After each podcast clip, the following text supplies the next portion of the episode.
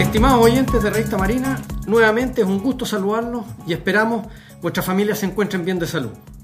Continuando con nuestro círculo de charlas donde abordamos diversos temas, entre estos historia naval y mundial, innovación y tecnología, comportamiento humano, etc., hoy hablaremos del ámbito deportivo y muy específicamente de la vela. Hace pocas semanas se dio término en nuestro país a un gran hito deportivo, y me refiero a los Juegos Panamericanos 2023, los que, en el caso de la vela, actuó como anfitrión y sede la Cofradía Náutica del Pacífico, club de yate cuya ubicación es en la comuna de Algarrobo, quinta región.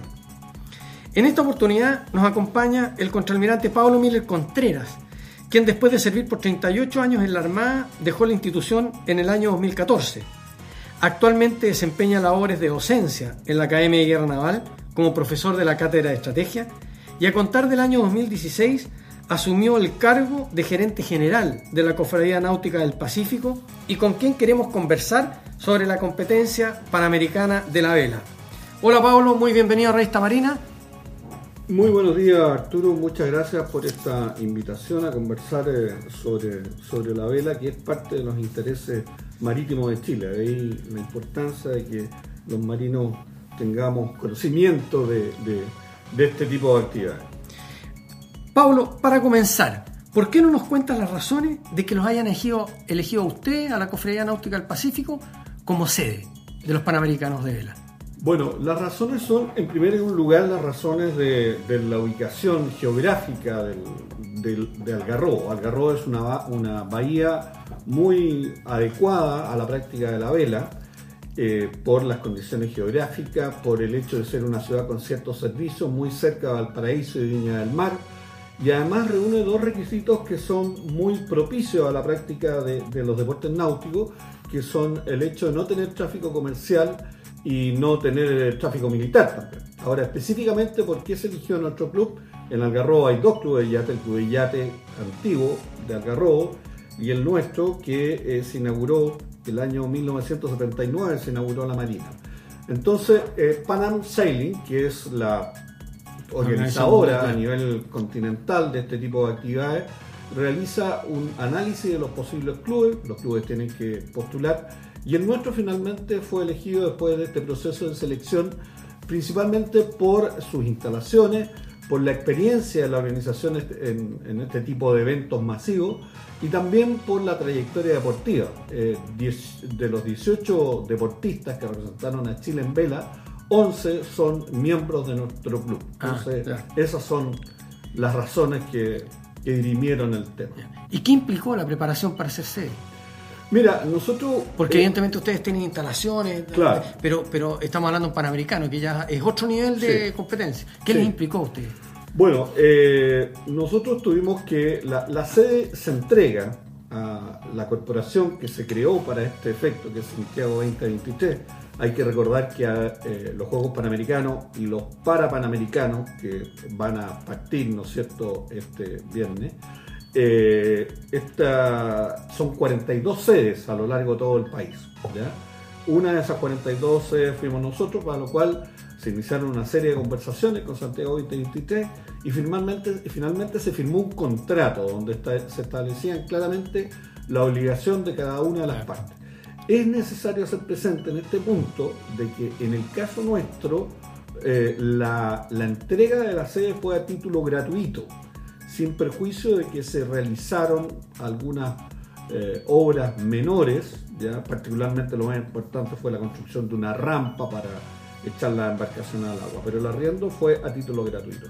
Y tuvimos que eh, incorporar una serie de estándares enviar todos los procedimientos nuestros de control de emergencias, eh, certificados de los servicios que tenemos, eh, etcétera, etcétera.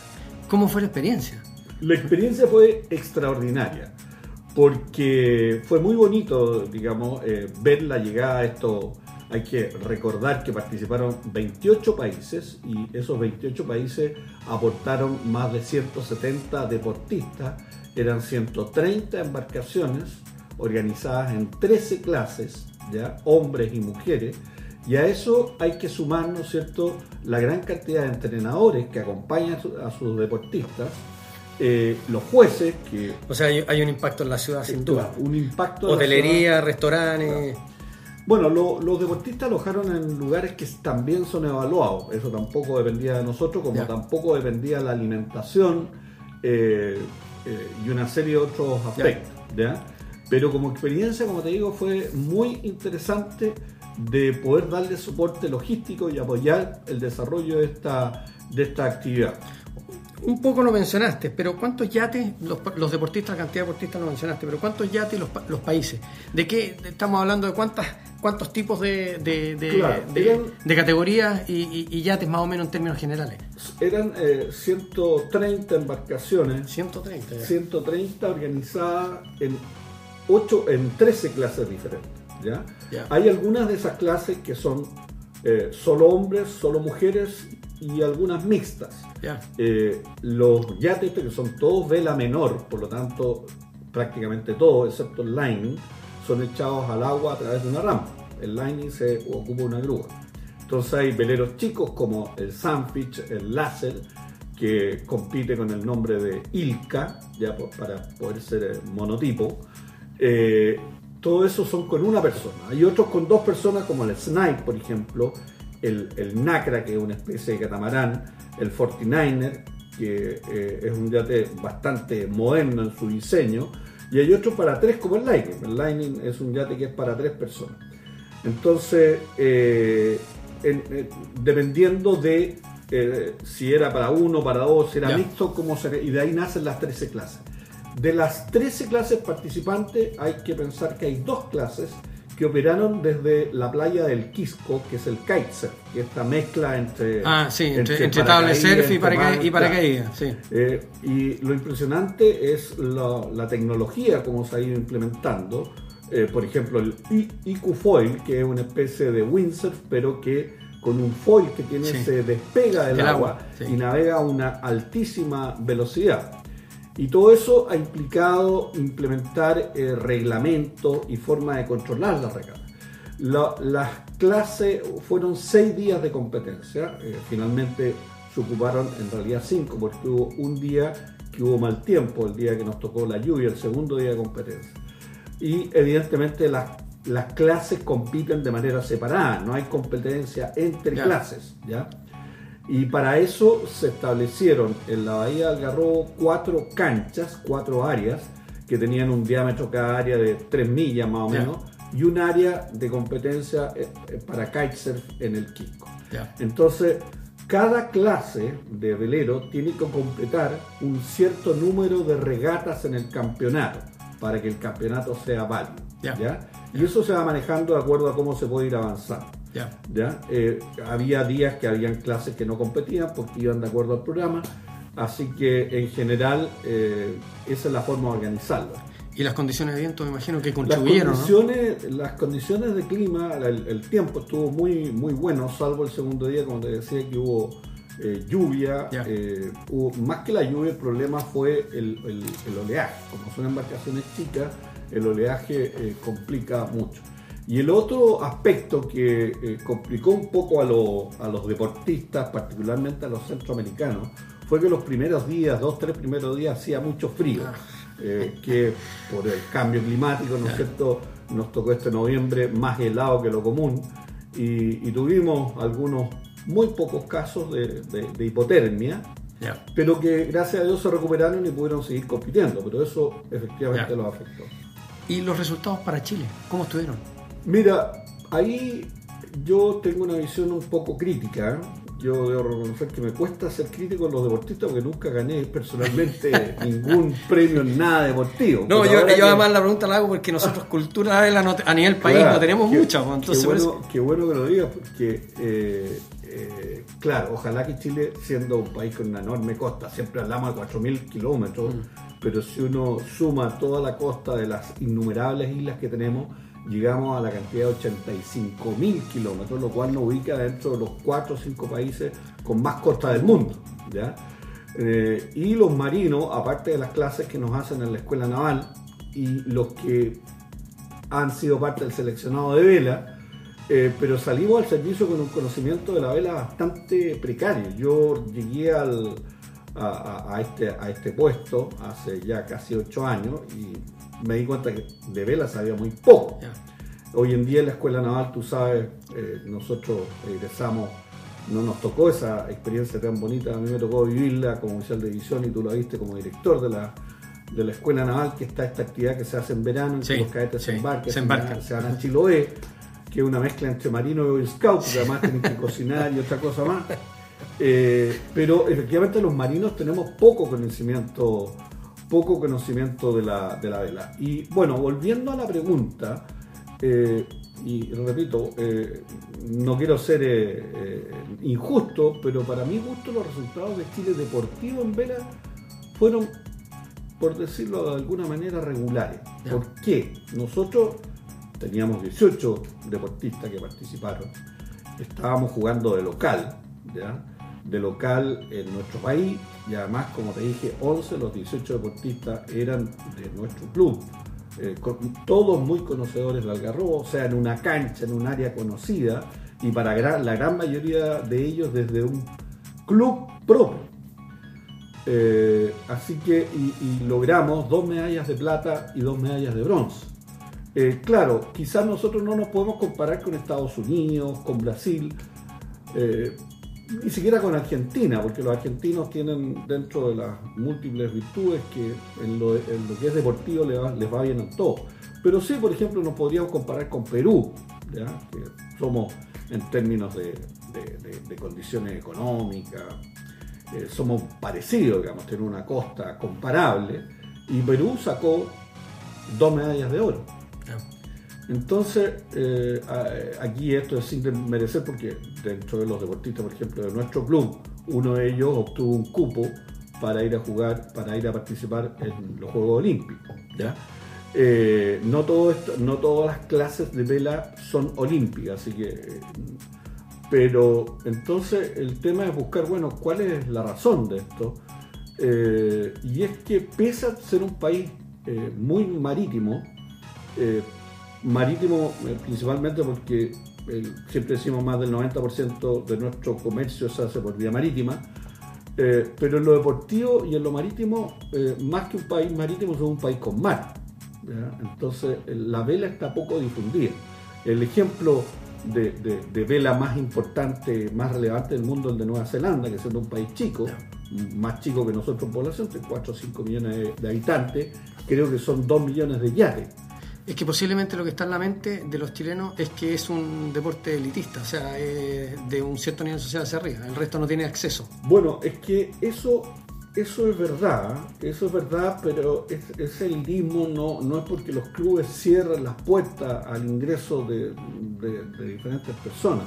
Pero el factor económico es muy relevante, es muy relevante porque el material es caro. Estamos hablando de que los yates cuestan 15 mil, 20 mil dólares. Muchos de los yates chicos 30 mil dólares.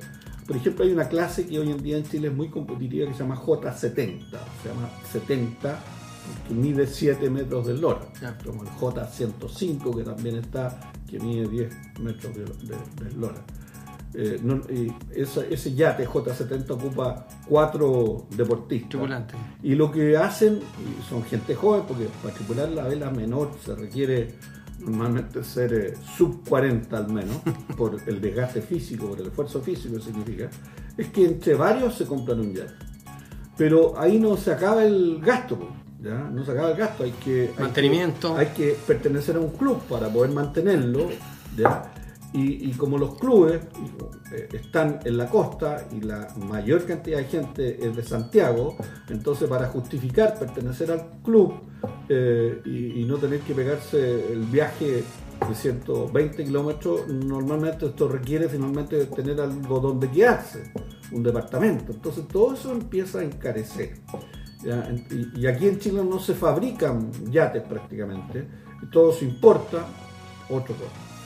Así que eh, efectivamente ese es el problema, de que como hay poca gente que practica vela porque la vela es cara, entonces la base de selección de los deportistas de alto nivel es muy chica. Ah.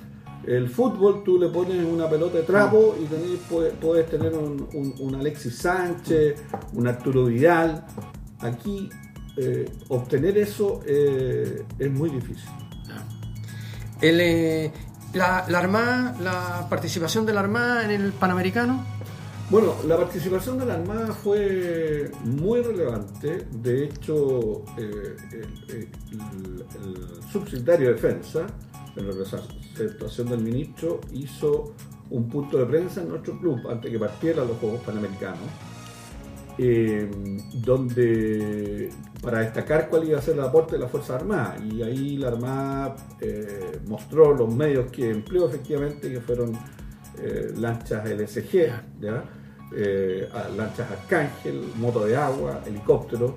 Y efectivamente, dentro de lo que yo te mencionaba de, la, de las deportistas, estas que hubo tres deportistas, ¿no es cierto? dos cubanas, una argentina, eh, con hipotermia, eh, y una de ellas además eh, tuvo un golpe producto navegando, y la ocasión la hizo efectivamente la moto de agua de la Armada inicialmente y después se le pasó a la lancha Arcángel que la llevó ah, de vuelta al, club. Así que la Armada estuvo absolutamente presente y ahí y, en toda la organización de este tipo de actividades la presencia de la Armada es fundamental porque eh, por esto mismo del costo operacional de los clubes no existen los recursos suficientes como para garantizar totalmente el desarrollo de un evento masivo en el agua y ahí la, Armada tiene que estar presente. Oye, y, pensando en lo que hemos conversado, ¿alguna solución para el problema de eh, la falta de, en el fondo de yatistas, lo difícil que se hace para cualquier persona acceder a este tipo de deporte. Eh, ¿Qué solución? El apoyo del Estado detrás, eh, eh, gestiones como la que se hacen en el sur, en Puerto Williams, ¿te acuerdas? La, el proyecto de Micalvi, creo que, que ahí es, justamente gente de la comuna de Puerto Williams que tienen acceso a la vela, pero siempre hay gente que está detrás y que está, y que está poniendo en el fondo el financiamiento. ¿Qué, qué, qué, qué nos puedes contar aquí del... Mira, el, hace casi 25 años atrás, en Algarrobo, la municipalidad recurrió a nuestro club porque quería desarrollar un taller de vela con los colegios. Y es así, es el punto de partida de lo que se llama las escuelas de vela. La escuela de vela, al final nuestro club tomó la, batuta ahí y, y desarrolló esta escuela de vela que fue un ejemplo replicado en yo diría, la mayor parte de los clubes de vela que hay en Chile. La escuela de vela, que es una actividad gratuita para los niños de los colegios de las comunas donde están los clubes. En el caso nuestro, por ejemplo, normalmente partimos con 60 niños, eh, terminamos con 30, 40, aunque hay algunos que no les gusta. Es una actividad gratuita. Después el control de estas actividades lo tomó la Federación Chilena de Navegación a Vela, la Vela, la cual organiza anualmente un campeonato de, para estos clubes. Este es, esta vela se hace en el velero Optimis, que es un velero chiquitito, que es para niños entre, eh, participan en esta actividad niños entre 8 y 14 años de edad. Eh, el impacto que ha tenido eso ha sido enorme. Por ejemplo, eh, el año, este año, de los 5 o 6 niños que participaron en el campeonato mundial de la clase Optimis, que fue en España, de, estos seis niños, cinco eran nuestros y los cinco nuestros, eh, había tres que eran de la escuela de vela, los cuales habían sido becados por su buen desempeño para eh, integrarse a un club que tenemos que se llama el Club Optimist, que es una actividad pagada, que nosotros los becamos a estos niños, y que implica, eh, imagínate, participar en un campeonato a nivel internacional con muy buenos resultados deportivos. Oye, con todo lo que hay detrás, que es el viaje a Europa, todo lo que significa para gente que posiblemente no ha viajado nunca. Claro, eh, eh, y ahí surge el problema siguiente, porque estos niños a los 14 años, por un tema de edad, de tamaño, de que están creciendo, ya no pueden seguir en los veleros Optimus. Y el salto natural hoy en día más o menos es el velero láser, pero el láser eh, ya no es más, es más caro, es más difícil conseguirlo, y entonces los papás que ven a sus hijos muy motivados empiezan a hacer diferentes actividades para poder seguir financiando esta, esta, este, esta actividad de los hijos. Nosotros hace también unos 3 o 4 años empezamos con otra actividad que fue eh, clases gratuitas de vela para adultos que vivan en Algarrobo dentro de un cierto radio. Eso resultó un éxito, son clases, nosotros no damos licencia porque no, no, no, esto solamente que... Pero es teoría, son clases teórico-prácticas. teóricas y prácticas. Eh, y, y, bueno, y, y entonces cómo seguir mejorando esto Eh, bueno, uno, tú, tú, me preguntabas por el aporte del Estado.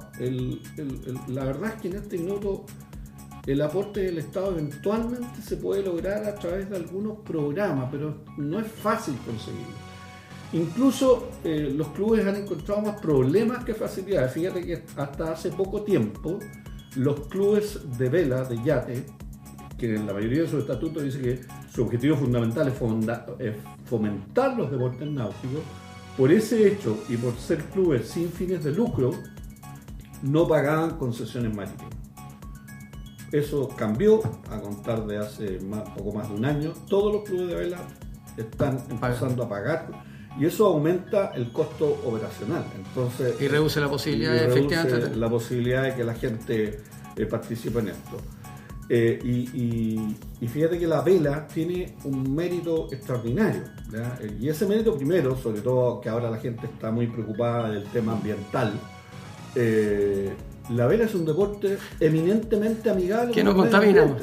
no, no, no hay eh, a lo mejor los veleros más grandes usan un motorcito chico para poder salir del puerto, pero ahí para adelante todo viento, todo ocupar es tremendamente y particularmente para los niños y hacia allá va nosotros, nuestra orientación en fomentar esto entre los niños. La vela tiene muchos méritos. Primero, el niño tiene que vencer el, cansancio, la flojera típica la lata de los niños chicos, ganarle al teléfono celular, ganarle al computador. Y una vez en el velero, tiene que ganarle al frío, porque eh, esa imagen del velero tomándose una copa de champaña solamente para el spot. Y, menos, y menos en el Océano Pacífico, que de Pacífico no tiene nada. Claro, entonces tiene que ganarle al frío, tiene que ganarle al mareo, al miedo. Un niño chico tiene que ganarle al miedo de estar arriba de una plataforma que se le está moviendo y que se mueve a veces para donde él no quiere que se mueva. Pero todo eso se logra. Nosotros tenemos una actividad en verano que dura dos semanas para enseñarle a los niños, para mostrarles la vela. Y hemos tenido varias oportunidades niños de cuatro años de edad navegando en un velero. Entonces, eh, y luego el otro, el otro aprendizaje en un velero es que tú tienes que chequear tu velero de que todo esté en orden antes de salir a navegar, porque ya navegando, si vas solo, y, te falla algo, eh, la maniobrabilidad, la posibilidad de solucionar ese algo va a ser mucho más difícil que si lo haces antes de estar navegando. Entonces, toda esa, esa, responsabilidad es sumamente importante desarrollarla y, los niños aprenden enormemente. ¿ya? Así que, bueno, y volviendo a la pregunta, ¿qué se puede hacer para incentivar más esto? Trabajando en la escuela de la... Porque por lo menos ahí hay un semillero. yo creo que también eh, podría haber algún apoyo a, los clubes deportivos por parte del Estado. El otro, dentro del marco de las actividades de los Juegos Panamericanos nos llevó a visitar el presidente de la Organización Mundial de Vela. ¿ya? Es como el presidente de la FIFA, pero es vela. Ya. Eh, este señor, como los mundos actuales, es chino. ¿ya? Eh, China está en todas partes. Yo le pregunté, oiga, ¿y ustedes tienen algún incentivo a la vela? Bueno, tenemos un puerto de vela, que es el puerto de Quindao.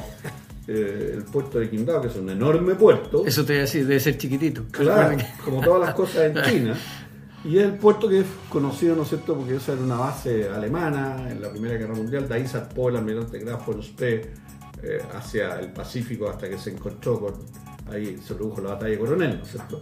Entonces, eh, y, y en, muchos lugares donde tú vas hay incentivos. A mí me ha tocado visitar Argentina, Uruguay, eh, donde la vela es no tan masivo como el fútbol, pero, pero es impresionante la cantidad de gente.